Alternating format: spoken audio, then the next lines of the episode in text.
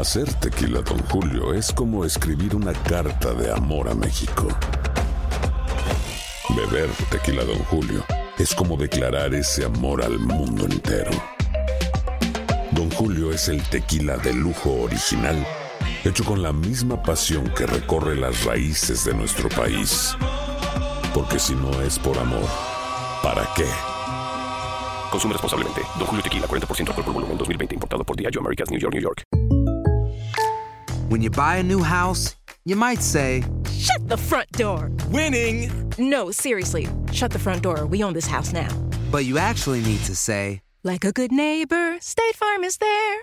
That's right. The local State Farm agent is there to help you choose the coverage you need. Welcome to my crib. no one says that anymore, but I don't care. So just remember, like a good neighbor, State Farm is there. State Farm, Bloomington, Illinois.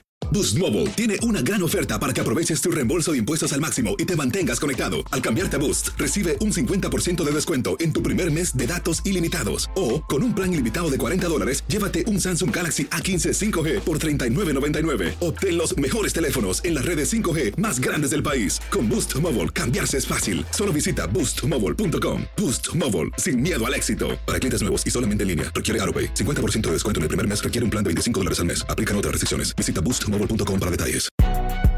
Si no sabes que el Spicy McCrispy tiene Spicy Pepper Sauce en el pan de arriba y en el pan de abajo, ¿qué sabes tú de la vida? Para, pa, pa, pa.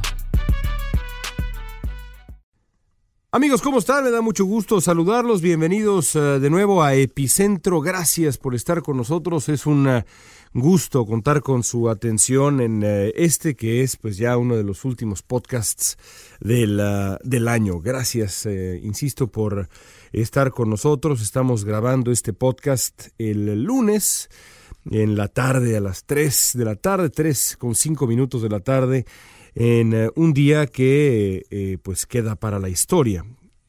Como tantos otros días de este 2016, queda para la historia con un sabor amargo.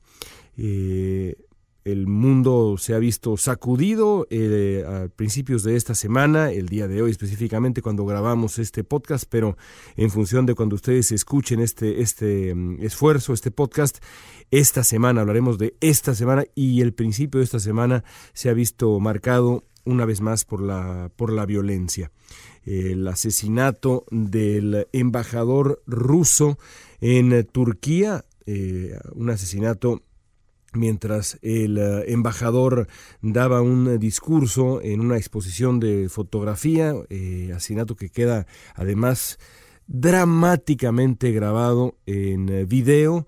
y además había también ahí un fotógrafo de la Associated Press, de la AP, que tomó fotos que desde mi punto de vista son el colofón visual perfecto para este año de locura que hemos vivido ver al asesino del eh, embajador ruso con eh, la pistola en la mano derecha y mm, con eh, la mano izquierda en alto gritando consignas.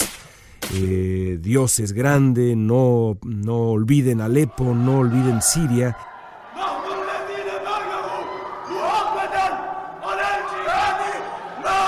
Es, creo yo, esta serie de fotografías que estoy justamente viendo mientras se las describo y que ustedes eh, seguramente ya habrán visto para cuando estén escuchando eh, Epicentro. Estas imágenes y el eh, acto cobarde mm, que implica este asesinato son el colofón perfecto para este 2016, porque además, vaya, el embajador ruso, como queda claro en el, en el video, fue asesinado por la espalda mientras estaba de pie, tranquilamente hablando, lo asesinaron por la espalda. ¿Qué le, qué le espera al, al mundo el año, el año siguiente? ¿Qué nos espera a todos eh, el año siguiente? Es uh, una, una pregunta que eh, no sé si a ustedes, pero que a mí me pesa, me pesa con mucha frecuencia porque eh, el uh, escenario mundial está, está lleno de de señales de alarma, eh, de, de, sitios que eh, nos deben preocupar, que nos preocupan porque eh, son de un futuro auténticamente incierto. Y mucho más ahora, y sí creo que mucho más ahora, que también a principios de esta semana, hoy mismo, hoy lunes que grabamos, Donald Trump finalmente fue confirmado ya como eh, presidente electo, digamos, de Estados Unidos en este proceso de formalidades em, que implica el muy peculiar sistema electoral estadounidense. Finalmente se reunió el, eh, los votos del llamado colegio electoral. En cada estado se votó y se reunieron los votos de los electores y Donald Trump a pesar de que algunos pensaban que el eh, resultado podría ser eh, diferente, que algunos electores cambiarían de parecer, le darían la espalda a sus respectivos partidos políticos, votarían por otro candidato que no fuera el candidato que realmente ganó el proceso electoral en cada estado. A pesar de ello, Donald Trump es hoy formalmente presidente electo de Estados Unidos, después de haber ya pasado eh, esta prueba del, del, colegio electoral. El siguiente paso será el conteo oficial de los votos del colegio electoral por allá por enero y luego eh, la toma de posesión de Donald Trump el día, el día 20 y el principio de una era. Y esa era es la que, la que preocupa. Eh, cuando uno piensa eh, precisamente en cómo está terminando este año y cuando uno reflexiona eh, sobre la incertidumbre del 2017 y tantos sitios en el mundo que representan retos mayúsculos que exigirán de los líderes del, del planeta reflexión profunda y decisión valiente, esos retos precisamente tendrán que eh, resolverlos eh, la gente que Donald Trump ha elegido para, para conformar su gabinete, empezando por el propio, por el propio Trump. Y cuando uno piensa también en qué tan preparado está este hombre que tiene la piel tan delgada, este hombre que eh, ha demostrado una y otra vez que tiene la mecha corta, corta, corta, que eh, no deja pasar un solo anzuelo de los que le tiran al agua, eh, ya sea por un programa de televisión, por una broma, por cualquier, realmente cualquier cosa, o una crisis, o una crisis más grave, como lo que ocurrió hace también unos días, eh, cuando un eh, navío chino se robó un eh, drone submarino estadounidense allá cerca de Filipinas y Donald Trump inmediatamente acudió a Twitter, que se ha vuelto pues ya digamos la vocería eh, informal de, y uno pensaría hasta formal de lo que le pasa por la cabeza al presidente electo de Estados Unidos eh, para denunciar lo que había ocurrido y luego después de, uh, un par de días eh, Trump volvió a Twitter y muy molesto volvió a lanzar un mensaje sobre la crisis del drone diciendo ya que se lo queden los chinos, en fin, de verdad una falta de templanza prácticamente infinita. Y cuando uno revisa también el eh, equipo mm, de Trump, estas eh, personas que Trump ha elegido para eh, tratar de em, consolidar el papel de Estados Unidos en el planeta en esta nueva etapa, en el gobierno trumpista, no puede uno más que, más que temblar, francamente, porque justamente los eh, en los años, en los años de, George W. Bush, que tanto daño eh, provocaron en el planeta, que tanto dolor eh, dejaron tras de sí.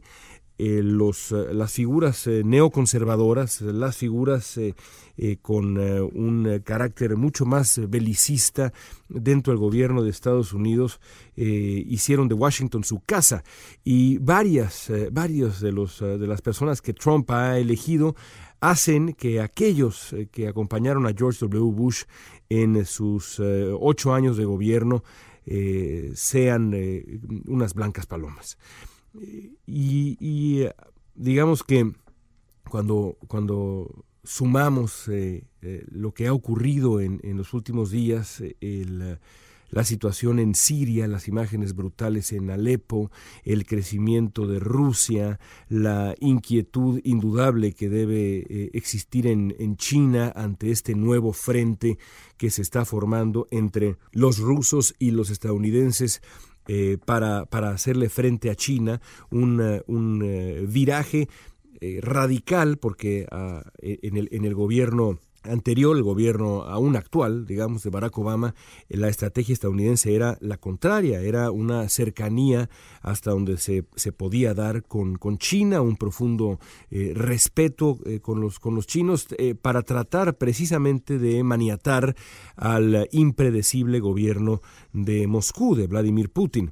Ahora el asunto parece que va a caminar exactamente al revés. ¿Cómo van a reaccionar los chinos ante esta serie de provocaciones? Eh, si es que se dan, pero yo creo que, es, eh, previsible que en efecto se den en distintas, eh, distintas arenas. Esperemos que no sea nunca en la arena militar, pero sin duda en la arena comercial ocurrirá y en la arena diplomática también.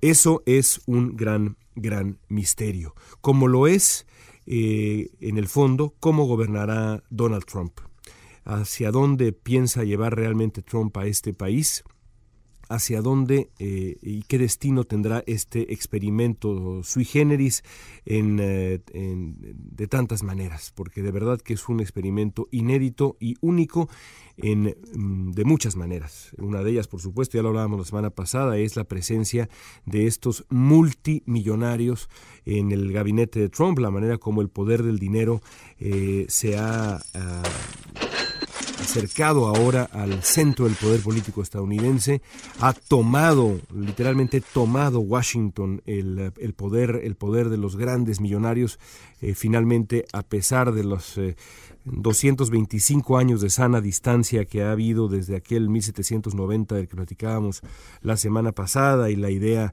de la fundación de Washington eh, a, 370 kilómetros de Nueva York y la separación entre el poder político y el poder financiero. Bueno, esa, esa distancia, esa, separación no existe más por lo pronto, porque por supuesto la democracia eh, tiene la gran ventaja de que eh, es cíclica y el ejercicio de las elecciones vendrá de nuevo en las, eh, en las elecciones eh, de medio término dentro de un par de años y después, por supuesto, la presidencial dentro de, dentro de cuatro. Pero por ahora, por ahora, esa, esa sana distancia que está en, la, en, la, en el origen mismo de, este, de, la planeación de este país, no existirá más. Los 17, las 17 personas eh, que Donald Trump ha elegido para su gabinete eh, tienen más dinero acumulado que 40 millones de hogares estadounidenses. Nueve y medio eh, billones de dólares, 9.500 millones de dólares valen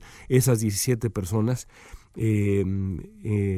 Eh, ese es el, calibre de la riqueza de estas, de estas personas. Así que bueno, por otro lado, también habría que decir que el experimento trumpista puede quizá tener un, un, buen destino esta idea de gobernar eh, por y para los millonarios eh, ha generado, por ejemplo, una, respuesta, y eso es innegable, bastante positiva eh, cuando se piensa en los mercados, pero los mercados responden nada más al lucro y, y, esa, esa también es una verdad ineludible.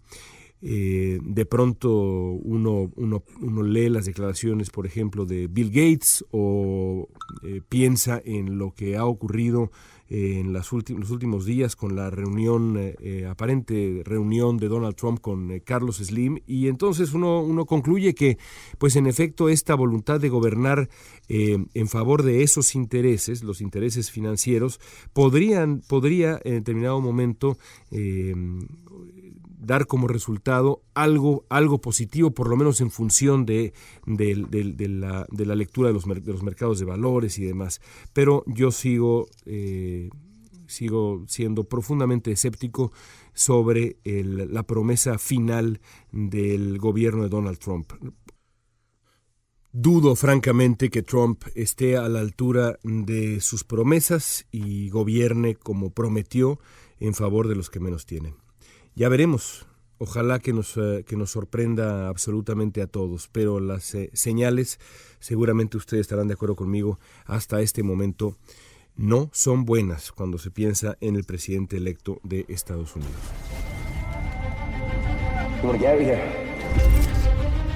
Our rebellion is all that remains to push back the empire.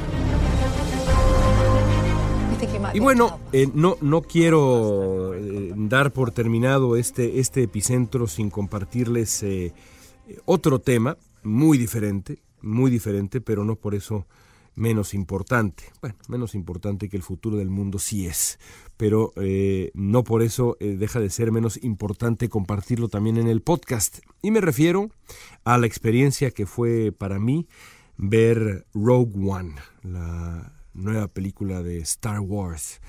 Como todos, todos los eh, que nacimos a mediados de los 70 yo soy un hijo de la generación Star Wars, así como para seguramente muchos eh, chicos que hoy están en la, en la, en la adolescencia tardía.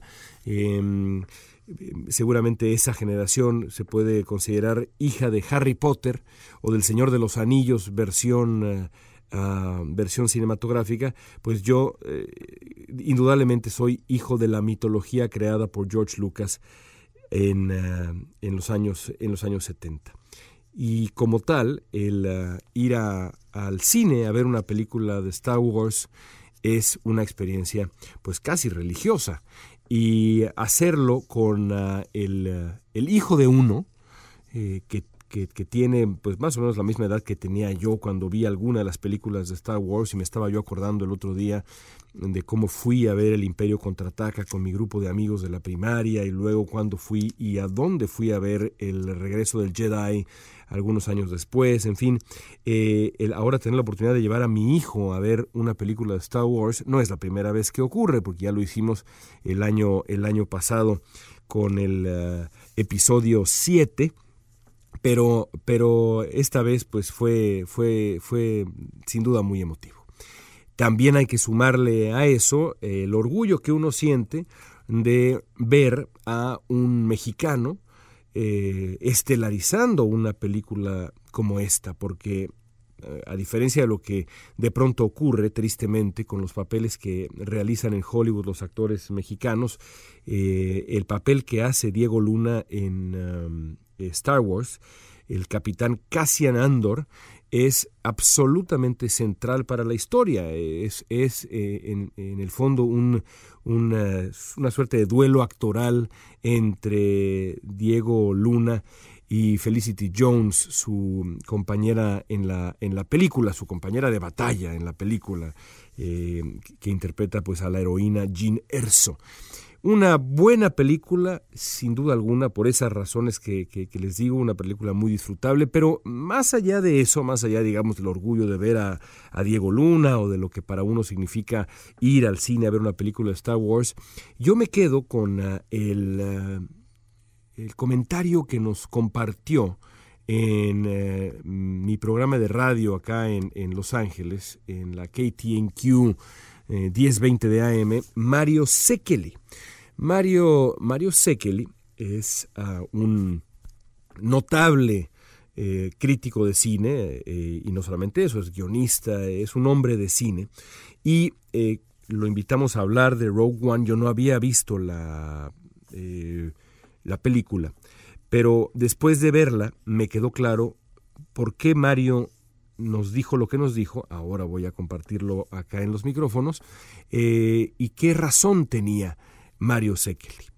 Mario nos dijo que a él le había emocionado la película particularmente porque es una película que habla de la importancia del sacrificio, digamos, en la lucha, en la lucha por la, por la libertad y cómo hay en, eh, en, la historia de esas batallas por la libertad en el, en, el mundo, en la, historia real, no nada más de ficción, aunque en este caso se trata evidentemente de una historia de, de ficción, eh, muchos héroes que ah, no son reconocidos como tal, eh, por la historia con H mayúscula y sin embargo sin su participación, sin su ayuda y en algunos casos sin su sacrificio, la lucha de, em, de esas... Eh, eh, sociedades por, la, por, por, alcanzar la libertad, el futuro de, de, esa o aquella otra guerra por la independencia o por alcanzar la soberanía, simplemente no hubiera tenido el desenlace que finalmente tiene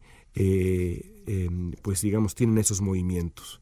Y creo que es absolutamente cierto, eh, no solamente que, Rogue One subraya esto de lo que estamos hablando, la importancia del sacrificio, sino también lo otro, que en, eh, la historia existen muchas, eh, muchas figuras que, que de pronto no conocemos, que no son los grandes generales, que no son los grandes, que no son los, los, grandes presidentes, que no son aquellos que están no solamente inmortalizados en los libros de historia, sino en eh, eh, los museos, eh, en el caso, por ejemplo, de, Estados Unidos, pienso, eh, cuando uno va a Washington, pues ahí están los, los monumentos al propio Washington, a, Jefferson, a, Lincoln, y son pues eh, monumentos impresionantes que han estado ahí y estarán ahí por los siglos de los siglos, uno esperaría, como han estado en, otros, en otras grandes civilizaciones, eh, otros monumentos a los grandes héroes. Pues detrás de esos grandes héroes hubo, por supuesto, hubo figuras que no han sido inmortalizadas de la misma manera, que no han recibido el trato justo de la historia, pero que no por eso dejan de ser absolutamente fundamentales por haber realizado, a veces con un mínimo gesto, una acción que ayudó a que tuviera un desenlace eh, positivo la historia. Insisto, la historia con H mayúscula. Esa es, eh, esa es la premisa detrás de Rogue One y eh, ver la película desde esa perspectiva, ver la película desde esos ojos, creo yo que, que, la, hace, que la hace aún más, eh, más hermosa y aún más emocionante y enriquece la experiencia de ver Rogue One. Si no la han visto, vayan a verla. Se van a acordar de la infancia, les va a emocionar ver a Diego Luna, sí, por supuesto, pero sobre todo creo yo lo, lo importante es esto, el valor que tienen eh, aquellos que luchan eh, por ayudarle a otros a alcanzar ese sueño máximo y más preciado que es la libertad. Y amigos, con esa eh, reflexión eh, galáctica me despido. Gracias por haber estado con nosotros y mm, la próxima semana regresamos con eh, otro epicentro, a ver qué nos tiene reservado el mundo y la historia en estos siete días de aquí a entonces. Ah, y feliz Navidad a usted y a los suyos. It appears he is critical to the development of a. Boost Mobile tiene una gran oferta para que aproveches tu reembolso de impuestos al máximo y te mantengas conectado. Al cambiarte a Boost, recibe un 50% de descuento en tu primer mes de datos ilimitados. O, con un plan ilimitado de 40 dólares, llévate un Samsung Galaxy A15 5G por $39.99. Obtén los mejores teléfonos en las redes 5G más grandes del país. Con Boost Mobile, cambiarse es fácil. Solo visita boostmobile.com. Boost Mobile, sin miedo al éxito. Para clientes nuevos y solamente en línea, requiere AroPay. 50% de descuento en el primer mes requiere un plan de 25 dólares al mes. Aplican otras restricciones. Visita Aloha mamá, ¿dónde andas? Seguro de compras. Tengo mucho que contarte. Hawái es increíble. He estado de un lado a otro con mi unidad. Todos son súper talentosos. Ya reparamos otro helicóptero Blackhawk y oficialmente formamos nuestro equipo de fútbol. Para la próxima te cuento cómo voy con el surf y me cuentas qué te pareció el podcast que te compartí, ¿ok? Te quiero mucho. Be All You Can Be, visitando goarmy.com diagonal español. Si no sabes que el Spicy McCrispy tiene Spicy Pepper Sauce en el pan de arriba y en el pan de abajo, ¿qué sabes tú de la vida? Para, pa, pa, pa.